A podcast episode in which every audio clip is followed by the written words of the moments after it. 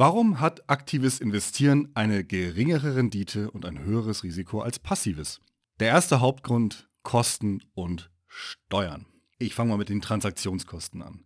Aktives Investieren führt insgesamt zu höheren Transaktionskosten, das heißt Kauf- und Verkaufskosten, als passives da es einen deutlich größeren Depotumschlag aufweist. Also wie oft wird das gesamte Depot sozusagen einmal ausgetauscht im Durchschnitt. Es wird einfach mehr gehandelt. Ne? Aktien oder Fonds werden gekauft, verkauft, rein, raus.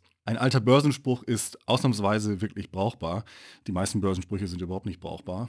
großer Quatsch, großer Irrsinn, so wie Bauernregeln. Die meisten, manche stimmen so ein bisschen oder im Ansatz aber erlauben eigentlich auch nicht wirklich eine, eine gute Weisheit daraus abzuleiten, eine gute, gute Strategie daraus abzuleiten. Viele sind totaler Quatsch.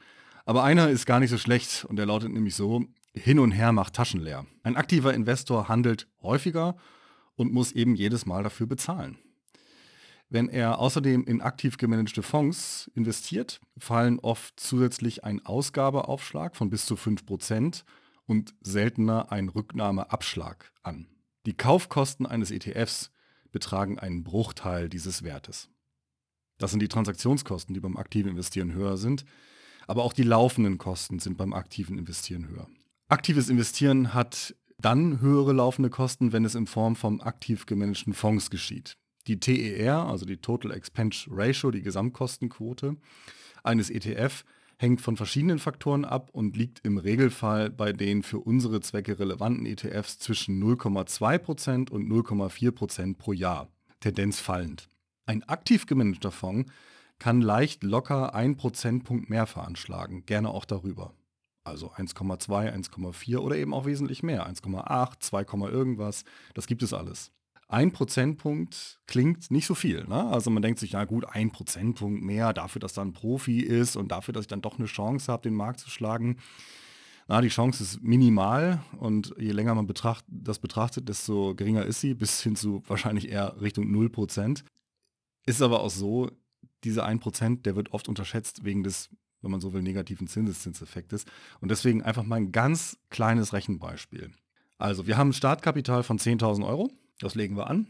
So, dann haben wir noch eine jährliche Sparrate von 4000 Euro, also schon sehr amtlich, ja, muss man auch ganz klar sagen. Und wir haben eine Laufzeit von 35 Jahren. Wenn wir jetzt eine Jahresrendite von 4% ansetzen, dann kommt da bei diesem Szenario, das ich gerade geschildert habe, kommen dann nach 35 Jahren 334.000 Euro Vermögensendwert raus. Ich rechne jetzt nicht Kosten, Steuern und Inflation, sondern einfach nur mal so, um was zu veranschaulichen, in welchen Regionen man sich bewegt. Also 334.000. Wenn wir jetzt einen Prozentpunkt weniger Rendite haben, also nicht 4%, sondern 3%, dann liegen wir bei 270.000. Das sind 64.000 Euro weniger wegen 1 Prozentpunkt Rendite, Unterschied. Und das sind 19,2 Prozent, die wir weniger haben. Also ein Prozentpunkt weniger Rendite pro Jahr bringt fast 20 Prozent weniger Vermögensentwert nach 35 Jahren.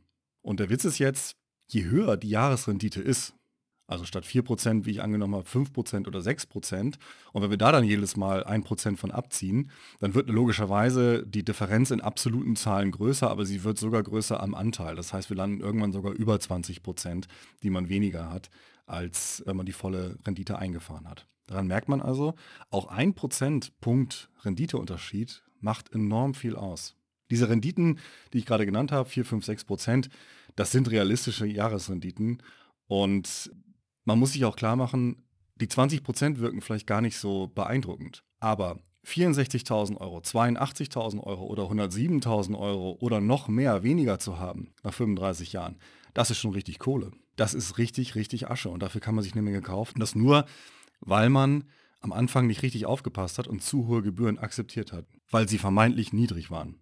Das ist dieser negative Zinseszinseffekt und deshalb lohnt sich die Kostenreduktion. Ein Prozentpunkt ist natürlich auch sehr, sehr vorsichtig gerechnet, wie am Anfang gesagt. Also bei aktiv gemanagten Fonds kommen zu der TER außerdem noch Transaktionskosten innerhalb des Fonds. Die, der, die, sind in der TER nicht drin. Das heißt, die erfahrt ihr dann hinterher. Die fallen allerdings auch beim ETF an. Also wenn der Fonds selber Wertpapiere kauft und verkauft, muss er dafür ja auch was bezahlen. Er muss nicht so viel bezahlen, wie ihr dafür bezahlt, weil die institutionellen Anleger günstiger handeln können. Aber er muss was dafür bezahlen bei der ETF auch. Der ETF hat ja auch Umschichtung. Allerdings hat der ETF deutlich weniger Umschichtung als der aktiv gemanagte Fonds. Das bringt das so mit sich. Und das vergrößert nochmal die Differenz, die ich gerade genannt habe, die ja ohnehin schon beeindruckend ist. Ja, und wenn euer Produkt, das ihr da gekauft habt, noch weiter verpackt ist, also es nicht einfach nur ein Fonds ist, sondern ein Fonds im Versicherungsmantel oder oder oder, dann wird es noch schlimmer, weil die Gebühren eben noch höher werden. Je größer der Kostenunterschied und je größer eure Sparsummen und je größer die Anlagedauer sind, desto eindrucksvoller ist eben dieses Ergebnis. Also, das war der zweite Grund, laufende Kosten. Wir haben jetzt schon Transaktionskosten und laufende Kosten als Gründe, warum aktives Investieren schlechter ist, weil es eben höhere Kosten dieser Art produziert. Aber jetzt kommt etwas, das viele nicht wissen, nicht richtig auf, der, auf dem Schirm haben und äh, was für viele, glaube ich, sehr attraktiv ist, Steuern. Aktives Investieren verursacht höhere Steuerabgaben. Das ist ein ganz wenig bekannter Renditetreiber, des für passive Investoren unbedingt notwendigen Buy and Hold, also kaufen und langfristig halten. Der ergibt sich nämlich aus der nachgelagerten Besteuerung von Aktienerträgen. Bevor ein ETF verkauft ist, fallen nur sehr niedrige Steuerabgaben an. Fast alle Erträge, die die Staatskasse eigentlich für sich reklamiert, verbleiben im Portfolio und tragen damit zur weiteren Rendite bei. Das muss man sich einmal richtig klar machen. Ein langfristiger ETF-Anleger darf mit Geld weiter investieren, Rendite einfahren und Rendite auf die Rendite, also alle Annehmlichkeiten des Zinseszinseffektes genießen, das eigentlich längst vom Staat einbehalten worden wäre, wenn es gerecht umsetzbar wäre und für ihn sinnvoll wäre. Was es aber nicht ist, aus verschiedenen Gründen, führe ich jetzt nicht weiter aus. Warren Buffett nennt das ein zinsloses Darlehen vom Staat. Aktive Anleger haben diesen Steuervorteil nicht oder nur in einem deutlich geringeren Maß. Denn sie handeln mehr, realisieren somit auch mehr Gewinne und wenn Gewinne realisiert werden, muss man sie versteuern. Natürlich müssen auch die durch Buy and Hold auf diese Weise zusätzlich entstandenen Gewinne eines Tages versteuert werden. Aber ohne Buy and Hold hätte es diese Gewinne nie gegeben weil das Finanzamt die Basis dafür vorher abgeschöpft hätte.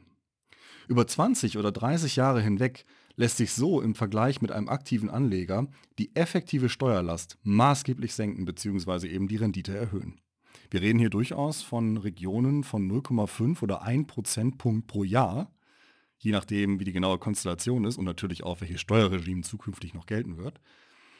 Und da habe ich ja gerade schon gesagt, das sind enorme Unterschiede im Vermögensendwert. Etwas, das kaum einer auf der Pfanne hat und ich glaube in einem Land wie Deutschland, das ja Steuern sparen als wichtigen Trieb äh, für sich immer wieder erkannt hat und lebt, äh, ist das eine ganz, ganz wichtige Info. Also Buy and Hold hat einen eingebauten Steuervorteil. Ja, das waren die wesentlichen Kostengründe. Ich wiederhole das nochmal. Also Transaktionskosten sind beim aktiven Investieren deutlich höher als beim passiven. Die laufenden Kosten in der Regel auch. Und die Steuern sind auch viel, viel höher. Das ist der erste Grund, warum aktives Investieren schlechter performt als passives. Verdaut das erstmal. Schöne Zeit an der Börse euch. Macht was draus. Bis demnächst und tschüss.